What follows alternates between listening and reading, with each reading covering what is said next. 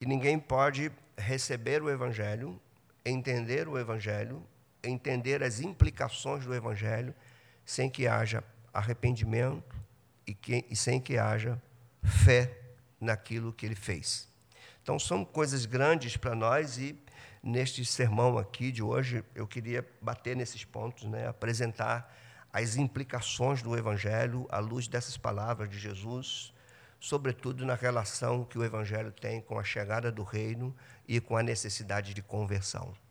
E eu, eu não tenho nenhum, nenhuma dificuldade de admitir que nós precisamos nos converter ou nos reconverter.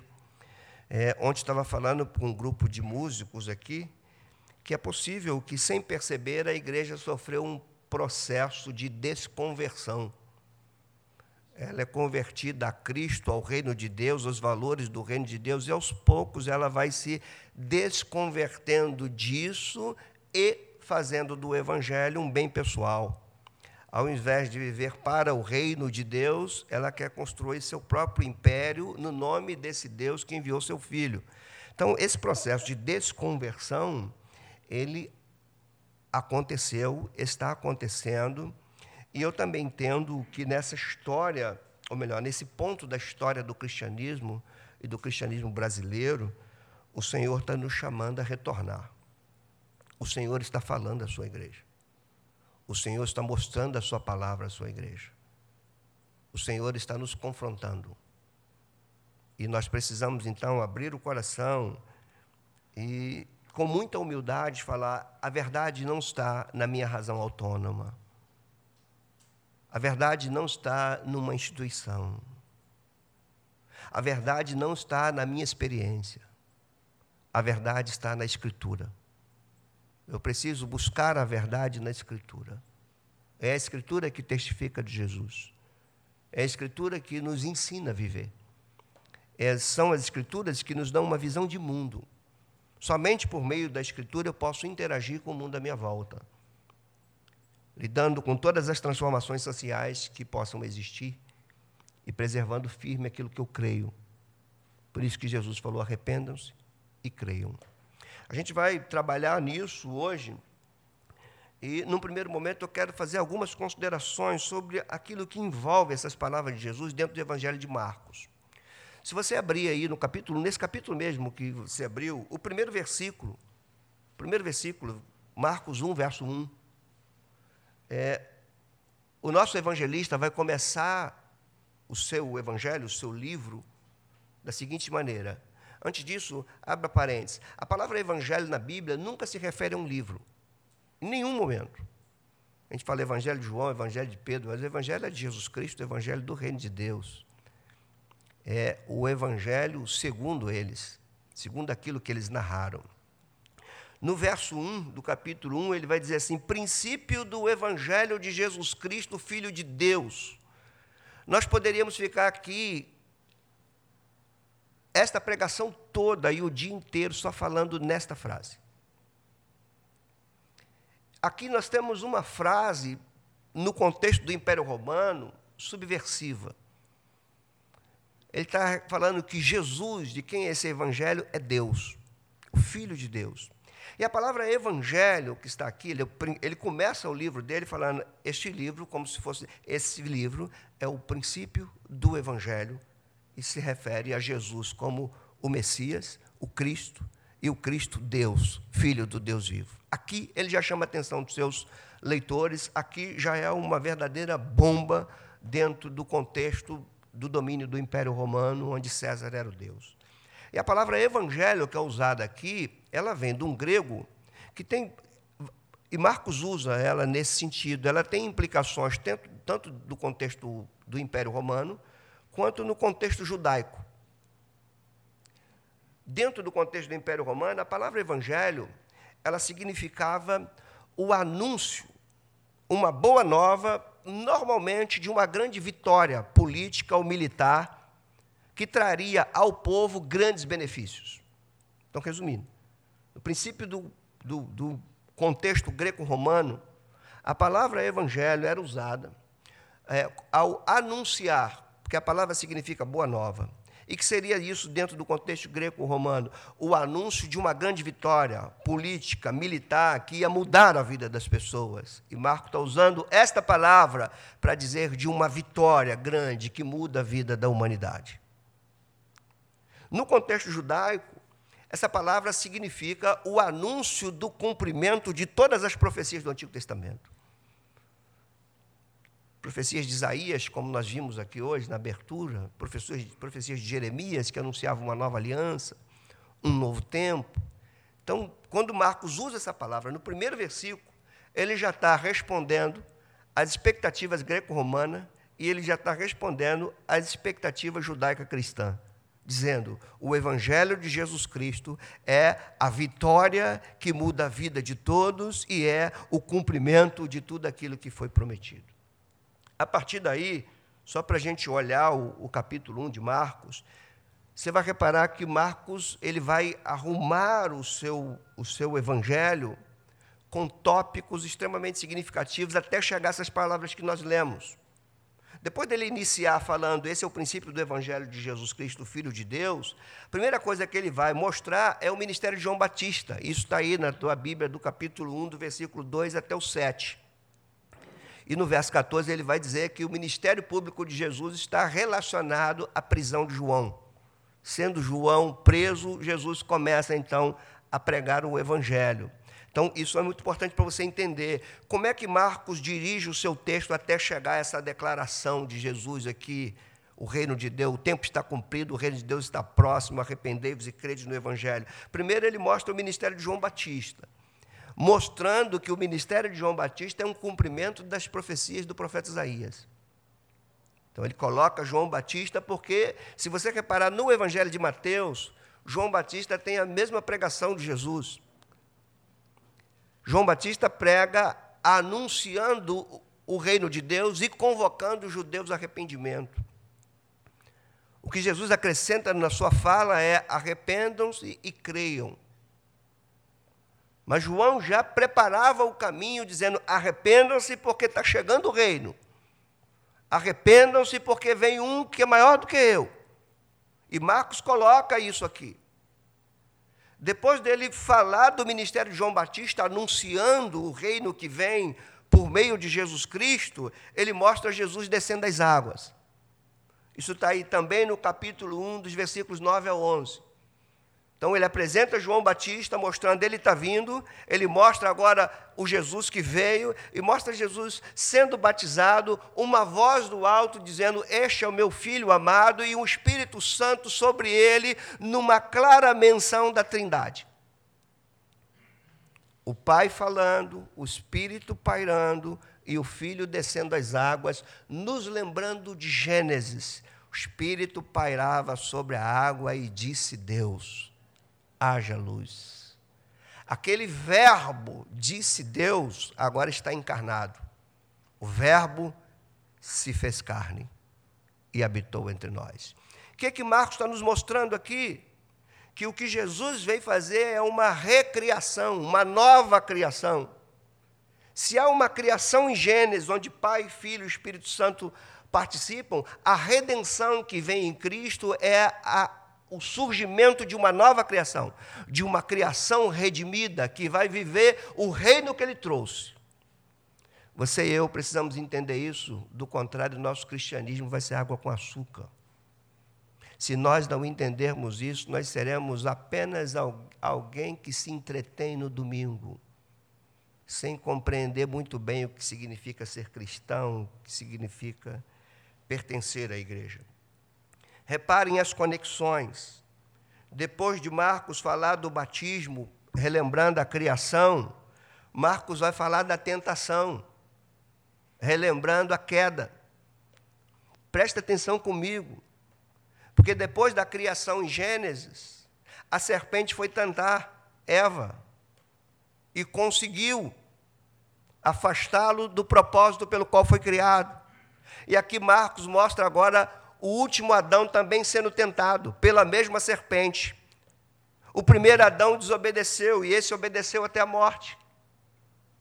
O primeiro Adão negou a palavra de Deus para ser influenciado pela palavra da serpente. Esse último Adão aqui afirmou a palavra de Deus diante da mesma serpente, dizendo: Está escrito, eu não mudo o que está escrito, eu sigo o que está escrito, eu velo pela palavra do meu Deus, eu não nego a palavra do meu Pai, eu não sou aquele lá, eu sou aquele que vem pisar na tua cabeça.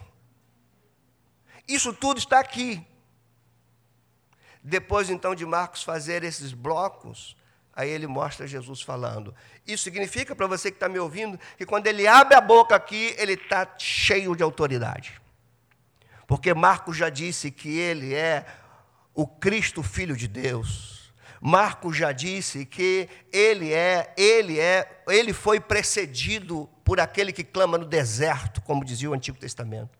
Marcos disse que no seu batismo a gente retoma uma criação que havia, havia caído e Marcos então nos mostra que ele, diferente de Adão, venceu a tentação e ele pode levar adiante agora o propósito da nova criação. Por isso ele vai dizer agora: o tempo está cumprido. Isso, quando a gente, agora mais detidos nos versos 14 e 15, principalmente no verso 15, que ele diz: O tempo está cumprido, o reino de Deus está próximo, arrependei-vos, crede no Evangelho. Então, quando Marcos relata as palavras de Jesus, é interessante isso, ele fala que Jesus pregava o Evangelho, não era outra coisa, o Evangelho. A solução para o ser humano não está numa ideologia política. A solução do ser humano está no Evangelho. Eu digo com toda a força da minha alma que a igreja precisa ouvir isso que grande parte da igreja tem dado a vida por uma causa justa.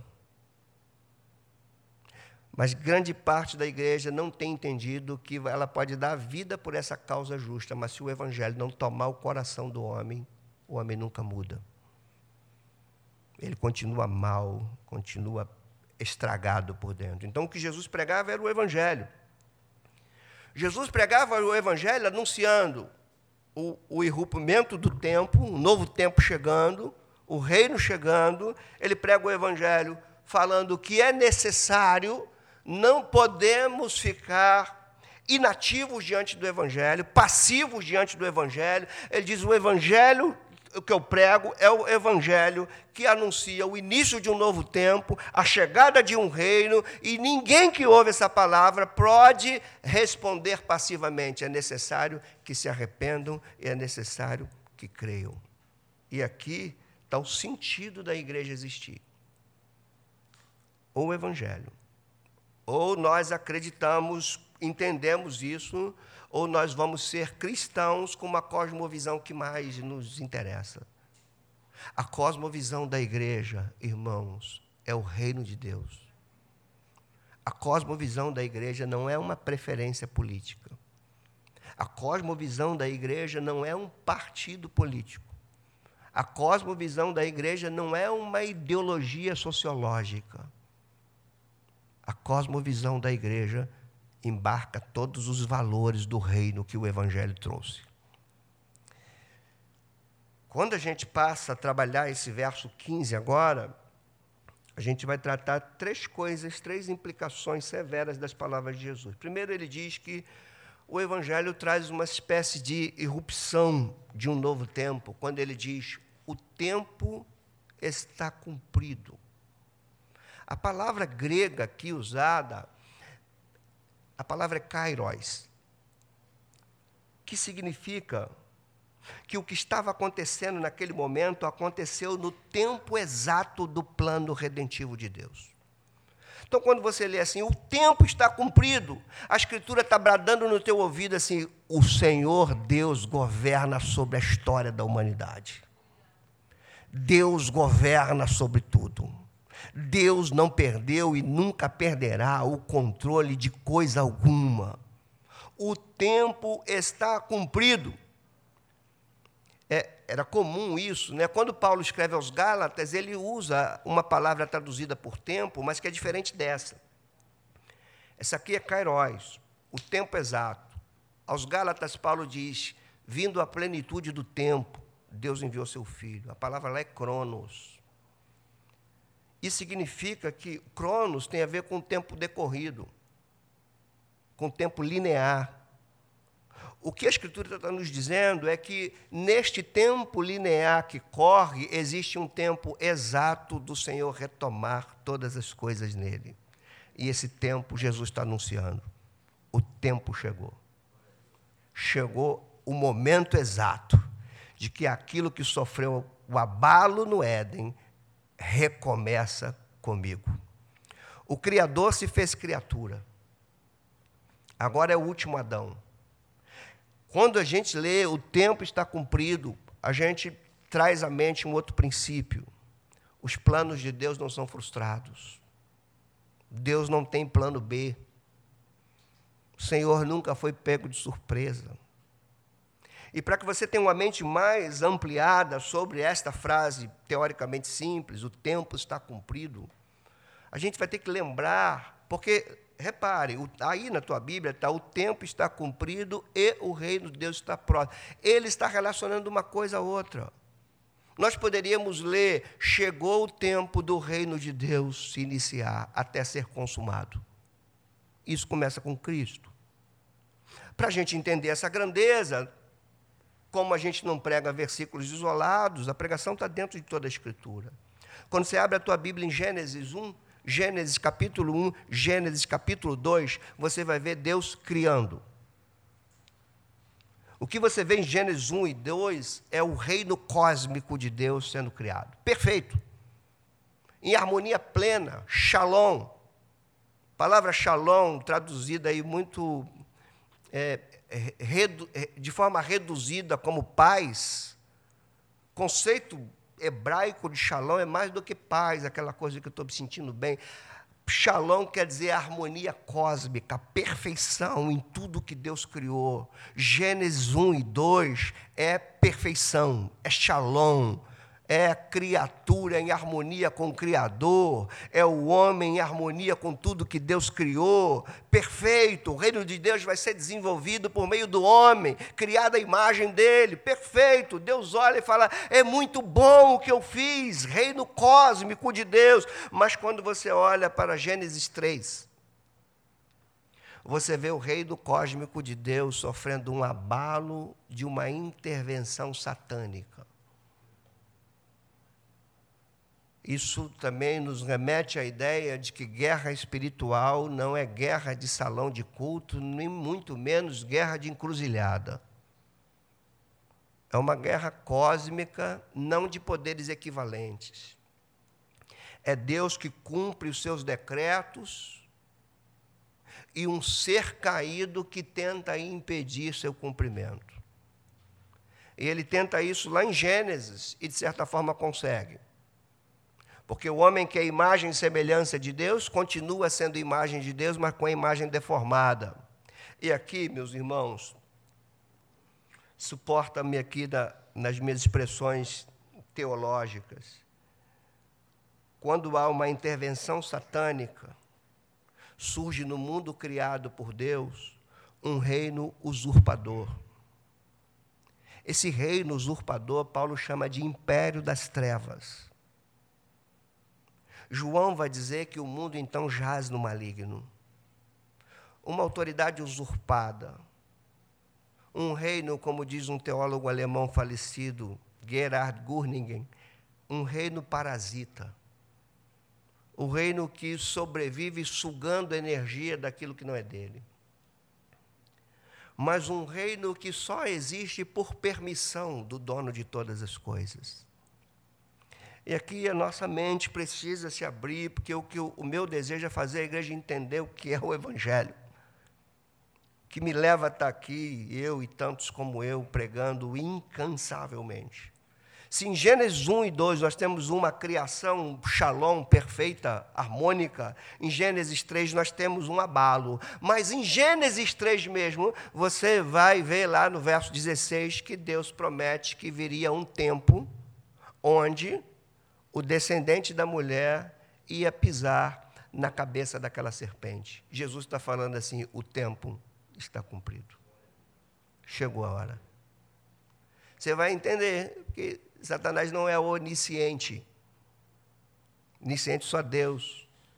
Mas quando a notícia que ele nasceu chegou, ele vai a Herodes mandar matar todas as crianças. Mata porque ele chegou.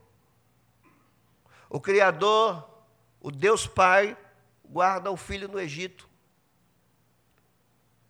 Inocentes morrem guardando o filho unigênito no Egito, para que o filho unigênito morra, para que todos aqueles que eram culpados se tornem justificados diante de Deus.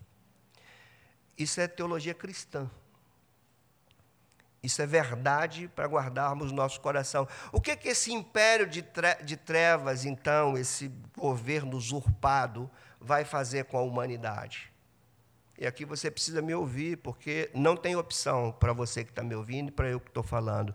Ou você vive debaixo do governo de Deus, ou você é influenciado pelo império das trevas. E se querem se chocar um pouquinho mais, é possível que você seja um cristão com a tua mente dominada pelo império das trevas. Por isso que Paulo fala para renovar a mente. Como esse governo trabalha? Ele diz, por exemplo, Efésios 2, versos 1 até o 4. Eu separei esse texto aqui, não precisa abrir, só escuta. Diz: Ele vos deu vida, estando vós mortos o que é morto? Separação. Você é separado de Deus. Vocês estão mortos em quê? Nos seus delitos e pecados. Paulo está falando para a igreja de Éfeso, mostrando o que eles eram. Ele deu vida para vocês quando vocês estavam mortos, mortos nos delitos e pecados, e vocês, como vocês andavam outrora. Aqui é o ponto. Como eles andavam outrora? Andavam de acordo com esse reino usurpador, com esse império de trevas que tomou ocasião lá em Gênesis que Jesus agora vem destruir.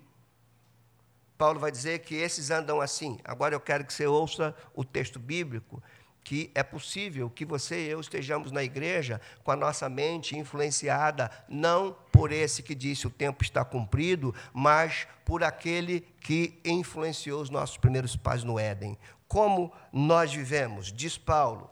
Vocês andavam dessa forma. Primeiro, segundo o curso deste mundo o que influenciava os teus pensamentos, o que influenciava a tua mente, o que influenciava as tuas decisões, não era mais a palavra do teu Deus, mas o próprio curso deste mundo. Ele prossegue. Vocês viviam segundo a, o príncipe da potestade do ar. Isso significa que toda mente influenciada pelo curso deste mundo é uma mente dirigida pela, pelo príncipe da potestade do ar. Isso aqui é uma referência à serpente lá do Éden. Ele prossegue e diz: essa, esse príncipe da potestade do ar é o espírito que agora atua, então ele ainda atua, nos filhos da desobediência, naqueles que não estão em Cristo. Porque aqui os filhos da desobediência é aqueles que ainda estão em Adão, que desobedeceu. E os filhos da obediência é aqueles que estão em Cristo, que obedeceu até a morte. Nos filhos da desobediência, ele exerce influência a questão aqui é delicada, irmãos, porque nós podemos ser cristãos e termos a nossa mente dominada pelo curso deste mundo. Pastor, isso pode acontecer? Paulo tinha medo disso acontecer quando ele escreve aos Coríntios. Ele diz: Eu tenho um zelo de vocês e o meu zelo é um zelo de Deus. Quero apresentar vocês como virgem pura, um só esposo que é Cristo, mas eu receio que, assim como a serpente enganou a Eva, vocês também sejam enganados pela astúcia dela e tenham as mentes corrompidas. E uma vez que as mentes estão corrompidas, vocês se apartam da verdade, da simplicidade, da pureza de Cristo. Se isso está acontecendo com com nossas vidas, nós precisamos nos converter. Porque nos desconvertemos. Pela influência sutil da serpente, nem sempre percebida por nós. Porque a serpente nunca vai oferecer para você algo que te cause espanto. Ela vai oferecer a você algo que te traz prazer. E com isso ela te derruba. O tempo está cumprido disse Jesus. Então, o Evangelho deve ser entendido como o acontecimento que traz um novo tempo. que traz uma nova criação. Por isso, a questão do batismo como algo, um, um momento de recriação. Um momento onde Deus começa a recriar, a tomar de volta aquilo que é dele.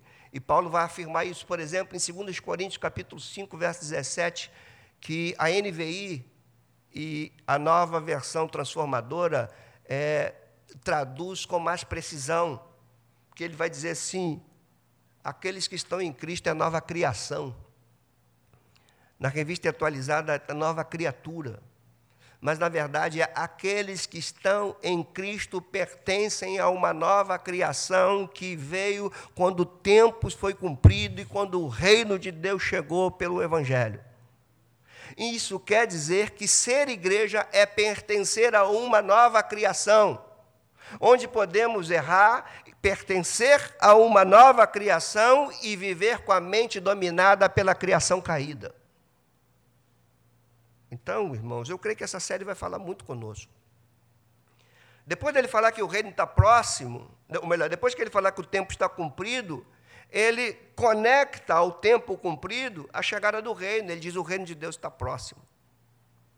E aqui, lógico, a gente vai lembrar de Gênesis 1, 2, o, o reino cósmico que Deus cria, colocando o homem em imagem e semelhança dele como protagonista do desenvolvimento dos planos eternos dele num patamar físico. Aqui, por que, que Jesus teve que se fazer carne?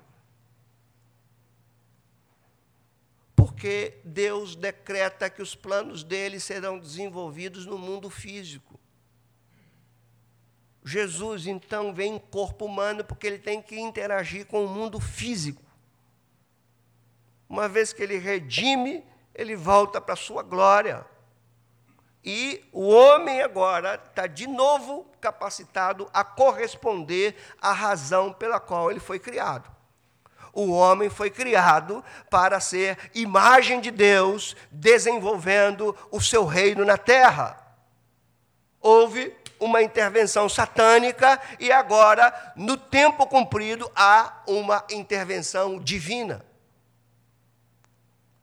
Destruindo a serpente, criando então uma nova criação, que é o seu povo, e por isso que Paulo vai dizer que a, a, a criação, a natureza está gemendo, esperando a manifestação dos filhos de Deus. São coisas grandiosas em poucas palavras, a expressão o reino de Deus está próximo, que está aí no verso 15 da tua Bíblia, deve ser entendida como algo que já chegou e que está próximo de ser consumado.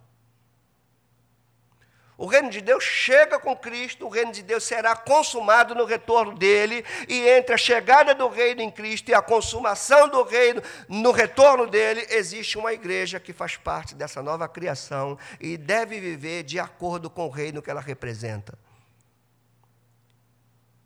Isso significa que as pessoas que são alcançadas pelo Evangelho devem viver a realidade do reino que chegou, mas que ainda não está consumado. O que, que significa isso, pastor? Isso significa que a tua vida deve ser desenvolvida segundo os valores do reino que chegou. O teu casamento tem que ser desenvolvido de acordo com os valores desse reino que chegou. A tua relação com a sociedade deve ser uma relação dirigida pelos valores do reino que chegou. A tua vida do trabalho, a tua vida onde você estiver, por onde você interagir, as opiniões que você der, as conclusões que você chegar, os pareceres que você vai dar sobre qualquer assunto, deve ser em sintonia com os valores do reino que você representa. Isso, irmãos, isso nos choca. Porque nós estamos vendo um cristianismo hoje que se diz cristão, mas que defendem coisas contrárias aos valores do reino de Deus. Por quê? Porque não conheceram o Evangelho. Não sabem a razão do Evangelho. Não conhecem a amplitude do Evangelho. A igreja é, por assim dizer, a comunidade do reino de Deus. Como se vê o reino de Deus hoje? Como se deveria ver o reino de Deus hoje? Olhando para a igreja. Deveria se ver o reino de Deus dentro das nossas casas, nos relacionamentos pais e filhos, nos relacionamentos marido e mulher. Deveria se ver o reino de Deus nos cristãos, dentro dos seus trabalhos, dentro das suas repartições públicas, no seu convívio, nos seus relacionamentos, nas suas opiniões, no estilo de vida que leva, a forma como vive, das preferências que tem, o reino de Deus. O reino de Deus são meus valores. O que é que você acha de casamento, pastor? Bom, no reino que eu represento, casamento é assim. Vocês entendem isso? O reino que eu represento, casamento é assim. Casamento não é uma união de afetos, casamento é uma aliança de comprometimento com Deus e com o propósito dele. Por isso é inviolável. O que, que você acha sobre isso, pastor? Bom, o reino que eu defendo, o reino que eu represento, acha sobre isso, isso, isso, isso. Essa é a minha opinião sobre isso.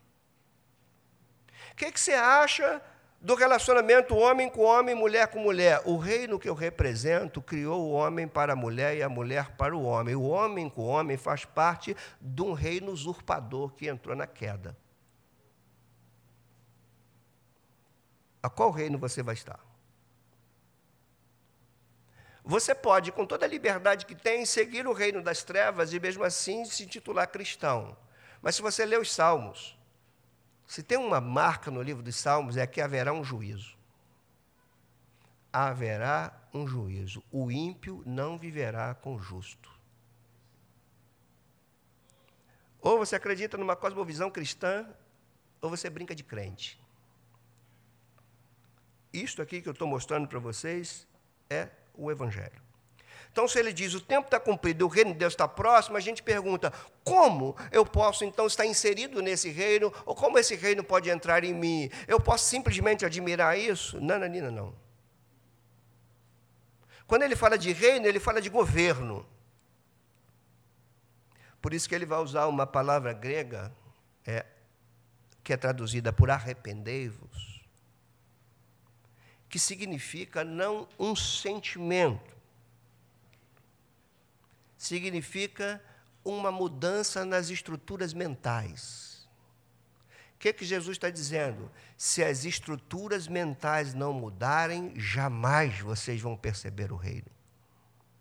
Você lembra de Nicodemos? Lembra? Nicodemos, se você não nascer do alto, jamais você vai ver o reino, entender o reino, compreender o reino arrependei-vos. Uma palavra grega que vai nos trazer a ideia de que a minha mente não pode ser mais a mesma. Eu não posso estar no reino de Deus com a mente influenciada pelo império das trevas. Por isso, arrependei-vos. Mudem a mente. Voltem ao original que o arrependimento tem a ver com, sobretudo no contexto judaico, e os judeus entendiam muito que o arrependimento só Deus poderia promover. Por isso que Jeremias 5 fala assim: converta-nos, Senhor. Jeremias, a lamentação de Jeremias, capítulo 5, verso 21. Converta-nos, Senhor. Só o Senhor faz isso. Arrependam-se, mudem, redescubra o sentido inicial de todas as coisas. Tudo está implícito aqui em arrepender-vos. Redescubra o propósito pelo qual tudo foi criado. Mudem a mente. Vocês estão sendo governados por um reino usurpador. Agora chegou o dono. Agora chegou o Criador feito criatura para redimir aquilo que é dele. Trazer de volta para ele e vocês que vão então agora serem representantes desse reino, mudem a mente. Jesus falou isso em outras palavras, convocando seus discípulos, ele diz: percam a vida. Se vocês não negarem a si mesmo, vocês não podem me seguir. Se vocês não negarem a forma como vocês querem viver, vocês não podem me seguir. Se vocês quiserem uma porta bem larga, com um caminho ainda mais espaçoso, dotado de prazeres, foi isso que a serpente ofereceu a Eva.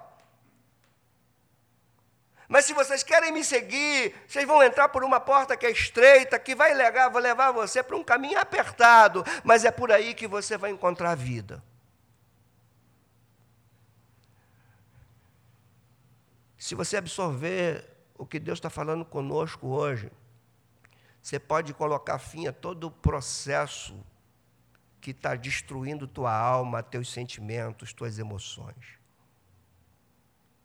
É voltar para a tua origem.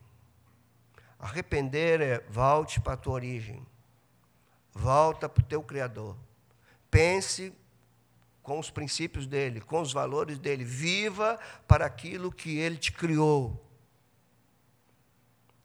Só que ele diz: arrependam-se e creiam.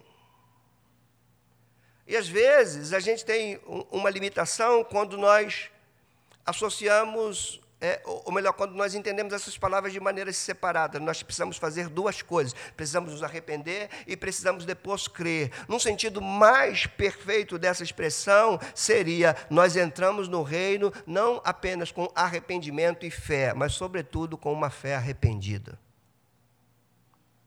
Aquele que me leva a crer, eu vou a Ele com o coração arrependido, porque eu caí da minha obstinação, do meu trono isso, irmãos, nos leva a rever conceitos significativos para nós. Porque o arrependimento e a fé é o que gera conversão. Ninguém pode dizer que está convertido se não se arrependeu de uma maneira vã de viver. Ninguém pode dizer que é convertido continuando vivendo do seu jeito.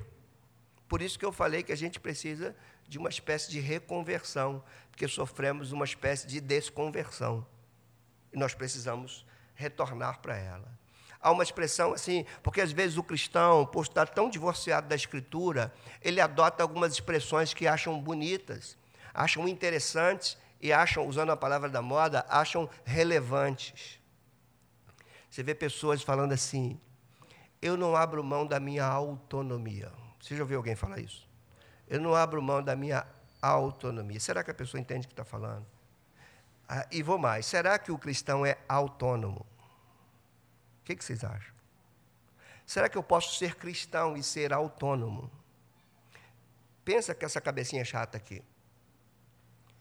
Qual foi a primeira coisa que Deus deu para Israel depois que libertou do Egito? Suas leis. A palavra grega que vai ser traduzida por leis é nomos. Nomos. A palavra autos quer dizer o que é próprio, o que é meu. O que é ser autônomo? Ter minhas próprias leis. Então, não seja cristão. Cristão não tem suas próprias leis. Isso tem implicações severas. Você pensa que você existe porque você quer? Você existe, você crê na Escritura, você existe porque Deus criou o ser humano. E quando você crê nisso, ó, eu creio num Deus criador, então você vai ter que entender que você não tem vida própria, você só tem vida porque Ele te deu, e quando Ele tira, você morre. Você não tem vida própria. Segundo, se você crê que foi Ele que te criou, então você tem que saber também que é Ele que sabe como é que você funciona. Se você crê que Deus te criou e quer funcionar do teu jeito, ah, vai dar pane. Pode ter certeza que vai dar pane. E tem muita gente em pane hoje. Por quê?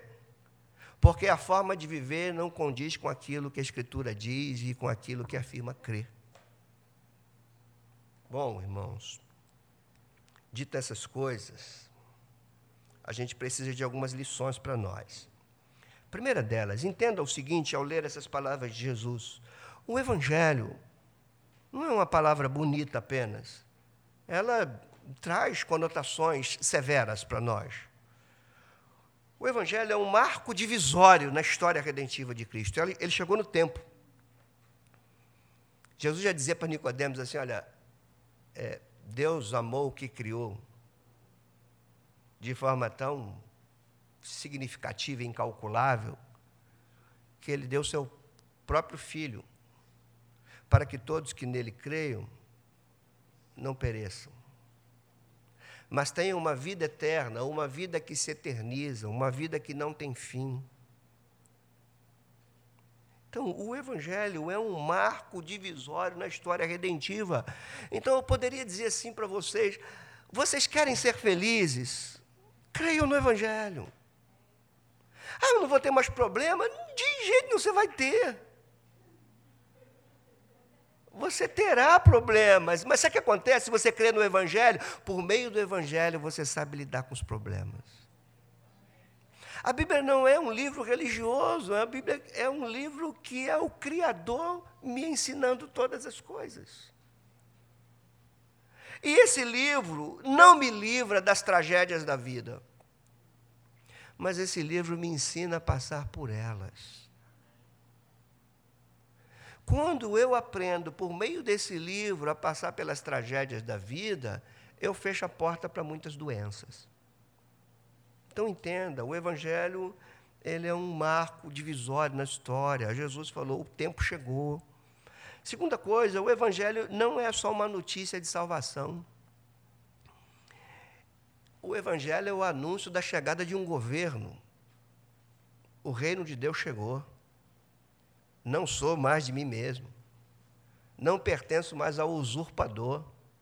Minha mente não é governada mais pelo príncipe da potestade do ar, que me engana achando que eu sou autônomo. Satanás nos engana, fazendo a gente achar que nós somos livres e autônomos. É engano. É engano. Pode acreditar no que Ti está falando. É engano.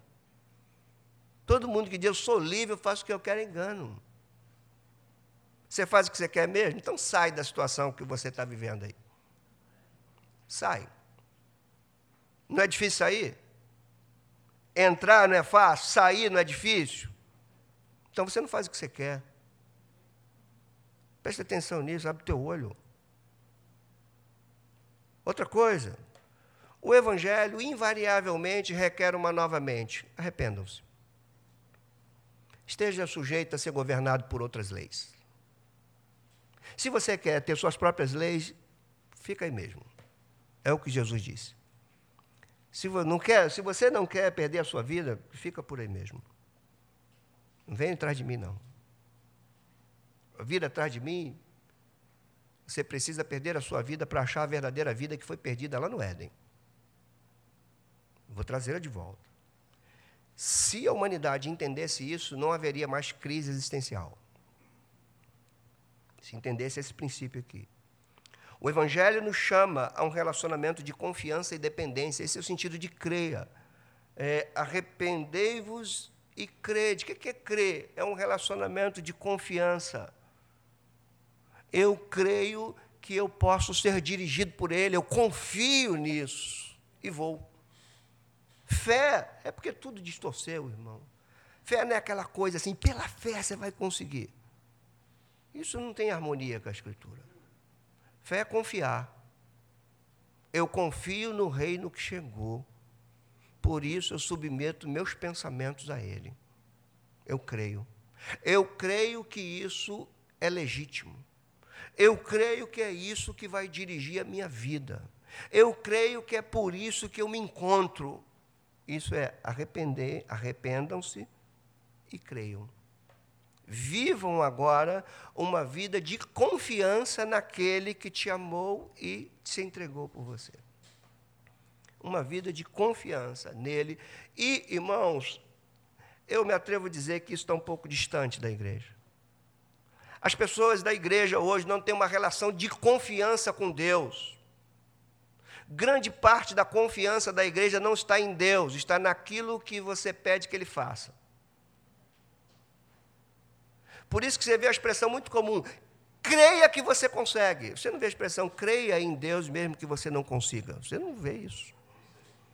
É creia que você, a tua crença está condicionada àquilo que você quer e não àquilo que ele é. E quando a tua crença está assim, a tua fé está falida. Você está com passos largos para a decepção. Porque Deus não se move pela tua palavra, é você que se move pela palavra dele. Não inverta esses valores, porque eles são é, invariáveis. Quinto, O Evangelho só pode ser entendido pela iluminação do Espírito. Ninguém diz assim, ó, eu vou me arrepender. É o Espírito Santo que age no coração do eleito. Por isso que eu vou dizer para você uma coisa boa. Se você é um eleito do Senhor e você se enamorou pela, pela proposta da serpente, foi embora e foi fascinada pelo encantamento da vida e Deus foi dando linha na pipa. Vai, vai, nem se você queria, vai. Até que você se esborracha todo. Porque aquilo que ele dá tem tempo de validade. Satanás dá uma coisa para você, ele vai tomar depois, vai pegar você, ele quer você. Só que, quando você começa afundado em pecado, afundado em caminhos que não são os caminhos do reino de Deus, com a tua mente totalmente, totalmente dominada por valores que não são os valores do reino de Deus, quando você começa a se inquietar dentro da tua alma, teu coração começa a queimar, aí você começa a lembrar de texto bíblico, da escritura, aí você lê um texto, aquilo mexe contigo, cai lágrima do teu olho. O que está acontecendo comigo? É o Espírito Santo dizendo: você é do teu Criador. Eu vim acender essa chama aí dentro porque você foi gerado por uma semente incorruptível. Então pode se perder tudo na tua vida, mas a semente do Evangelho está viva lá dentro.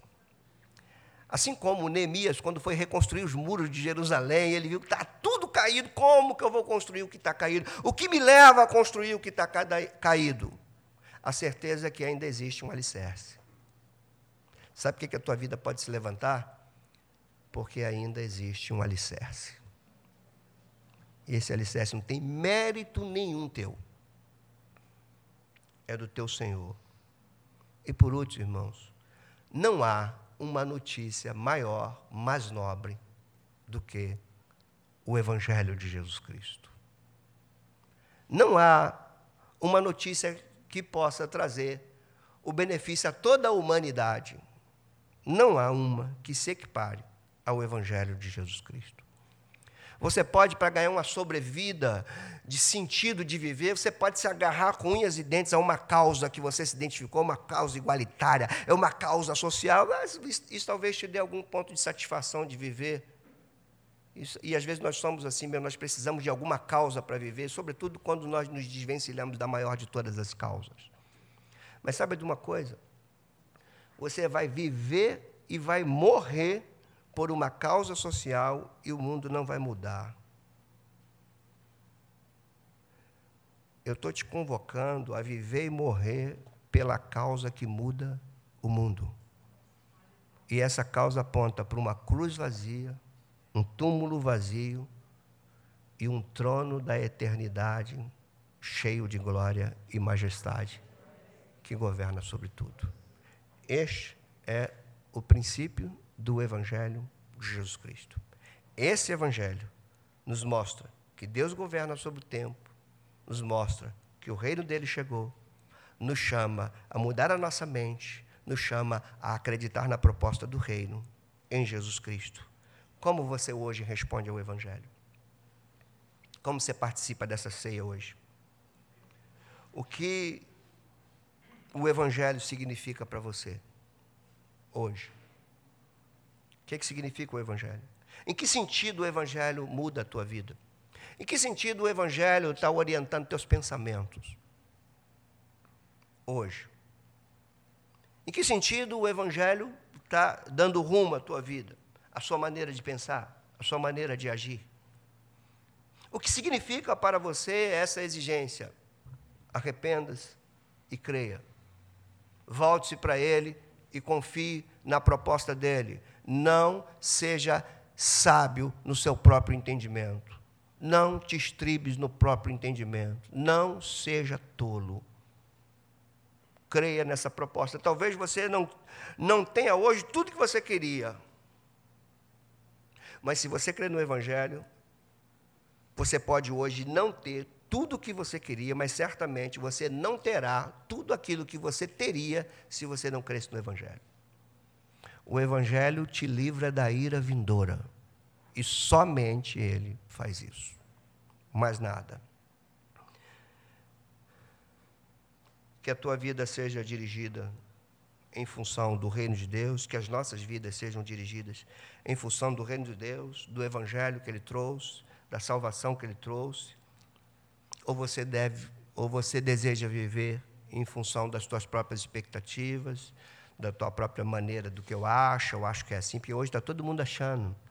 Todo mundo acha, eu acho que é assim, eu acho que é aquilo, eu acho que é aquilo, eu acho que é aquilo. E tem uma outra coisa, você já viu que todo mundo que se desvia, a maioria deles bota a culpa na igreja?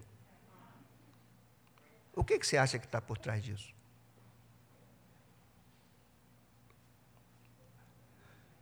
Eu penso que uma palavra como essa é capaz de abrir os nossos olhos. Que as palavras de Jesus sejam vivas em nossas vidas hoje. O tempo está cumprido. O reino está próximo. Arrependam-se, creiam, porque o reino que chegou será consumado. E bem-aventurado aqueles que entrar no reino consumado. Esses são bem-aventurados. Esses são bem-aventurados, Jesus já dizia, deles é o reino dos céus. Senhor, eu quero orar junto com o teu povo, junto com a tua igreja. Quero, meu Deus, por amor do teu nome, eu te suplico que essas palavras não sejam meros sermões, que tua igreja que está aqui, que vai participar da tua mesa agora, entenda, entenda o que significa estar em comunhão contigo, o que significa o pão e o cálice, tendo em vista tudo que nós ouvimos sobre reino, arrependimento, fé, mudança de mente, reino que chegou. Ó Deus, nesses dias, Senhor, leva-nos a um processo de crescimento, de amadurecimento. Caia por terra, Senhor, nossas crendices que desdizem a tua palavra. Joga por terra a nossa vã maneira de viver. Senhor, derruba dos pedestais das nossas soberbas, de achar que somos. Perdoa-nos, Senhor, se temos sido capazes de julgar a tua própria palavra à luz daquilo que nós achamos que deveria ser.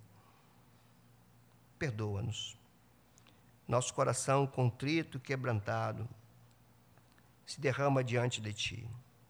Este é o segundo sermão falando do Evangelho, mas não o primeiro sermão falando do reino e das verdades da tua palavra. Que os irmãos que aqui estão me ouvindo, os irmãos que estão em casa me ouvindo, todos aqueles que nos veem e nos ouvem, possam ser atingidos por esta palavra e que teu Espírito Santo venha trazer corações ao arrependimento e à fé no Evangelho de Jesus Cristo. Princípio do Evangelho de Jesus Cristo, Filho de Deus. A ti seja dada a glória, hoje e sempre. Amém e amém. Meus irmãos, nós vamos nos preparar para a ceia.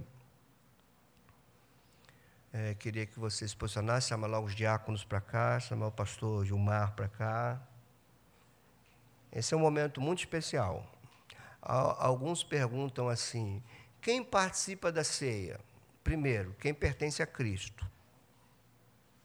Segundo, quem sabe fazer análise de si mesmo. Reparem o que diz a Escritura, provavelmente o pastor Gilmar lê esse texto. O que os apóstolos ensinam é, preste atenção, examine o homem a si mesmo e coma. Ele não está falando para examine o homem a si mesmo e se tiver alguma coisa errada, não coma. Ele está dizendo coma. Aí você pode perguntar: e se eu analisar a mim mesmo e ver coisas erradas em mim? Eu queria dizer que todos nós, de certa forma, vamos ver. Mas tem uma coisa para te dizer. Se você crê na realidade da mesa do Senhor, na presença de Jesus, na ceia, isso como um meio de graça para nós, quando você examina a si mesmo e vê que tem coisa errada na tua vida, não é o momento de você ficar fora da ceia, é o momento de você participar da ceia com uma fé arrependida. Se você crê que Jesus, o corpo e o sangue dele apontam aqui, o cálice e o pão apontam para o corpo e para o sangue dele. Então, agora, se você analisa, vê um monte de coisa errada e justifica na tua vida. Aí diz: ah, não, vou viver assim mesmo. Então você não participa. Não tem problema você participar, mesmo reconhecendo coisas erradas na tua vida. Participa, porque esse é o meio de você ir a Cristo arrependido. Eu não quero mais isso para mim. Dá-me força. Dá-me graça. Eu, por mim só, não consigo. Dá-me a tua graça para eu me livrar disso. O meu interior está me dizendo que isso te ofende. Eu não quero isso para a minha vida, mas eu não tenho força de largar isso. Então eu vou participar do pão e do cálice. E eu vou lembrar do corpo rasgado por mim, do sangue derramado por mim. E com fé nesta obra, eu te peço, ajuda-me a livrar daquilo que me incomoda. Agora, se você quer conviver com o teu pecado, fazendo dele teu bichinho de estimação, então não participe. Se você tem, como todos nós, presumo eu tenha, e crê que só Jesus pode te livrar, participe. Venha. Agora, se você tem e acha bonito ter, então não participe. Aí a gente lembra de Paulo: de Deus não se zomba que o homem planta, o homem colhe. Meu amigo pastor Gilmar.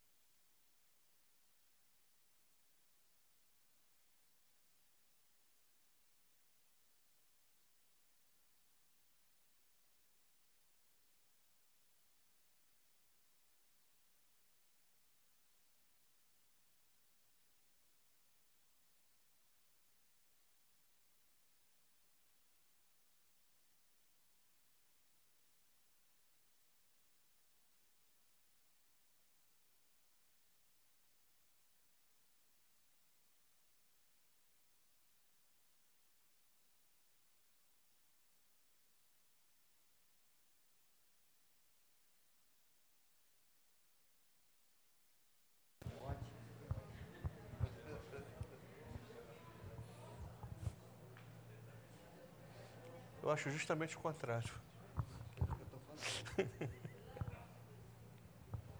Bom dia, irmãos. Bom dia a você que está em casa também.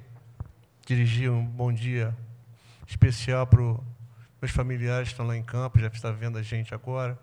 Deus abençoe vocês. Seu Avelino também, que deve estar vendo a gente agora, só está fazendo falta aqui no meio. É, Solange. É, a turma toda da igreja aqui. Saibam que nós amamos vocês, tá? Que nós sentimos muitas saudades e que brevemente, se Deus quiser, nós estaremos juntos novamente aqui, celebrando todos sem máscara, em nome de Jesus, celebrando a ceia do Senhor. Bom, o pastor Frânio já falou para quem é a ceia, para quem crê. Ceia para arrependido.